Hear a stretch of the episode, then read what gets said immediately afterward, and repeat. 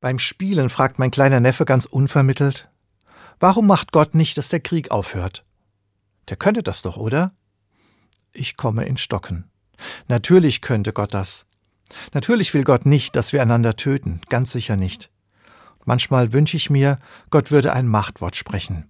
Und wenn das nicht hilft, dann eben dreinschlagen und dem Bösen seine Grenzen aufzeigen.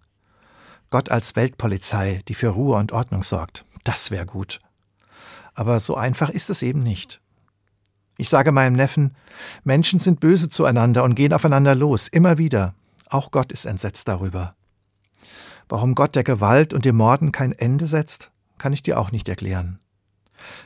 Ich schlage meinem Neffen vor, lass uns Gott sagen, dass wir ratlos sind und traurig. Wir setzen uns an den Wohnzimmertisch, zünden eine Kerze an und beten.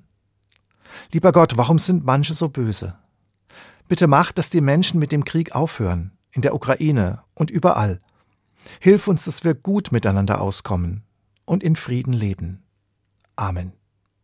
Und was machen wir jetzt? fragt mein Neffe. Wir überlegen, und er hat eine Idee. Wir könnten den Kindern aus der Ukraine etwas schenken. Dann wissen sie, dass wir an sie gedacht haben. Gute Idee, sage ich. Und schon rennt er los in sein Zimmer und trennt sich von einem seiner Kuscheltiere. Das legen wir in einen Karton und bringen es am nächsten Tag zur Sammelstelle bei der Diakonie. Solidarität zeigen, Nächstenliebe und Barmherzigkeit sind keine Lösung für den Krieg, aber ein Anfang. Sie machen Hoffnung, geben Mut. Am Ende wird die Menschlichkeit die Oberhand behalten. Dafür sorgt Gott, ganz sicher.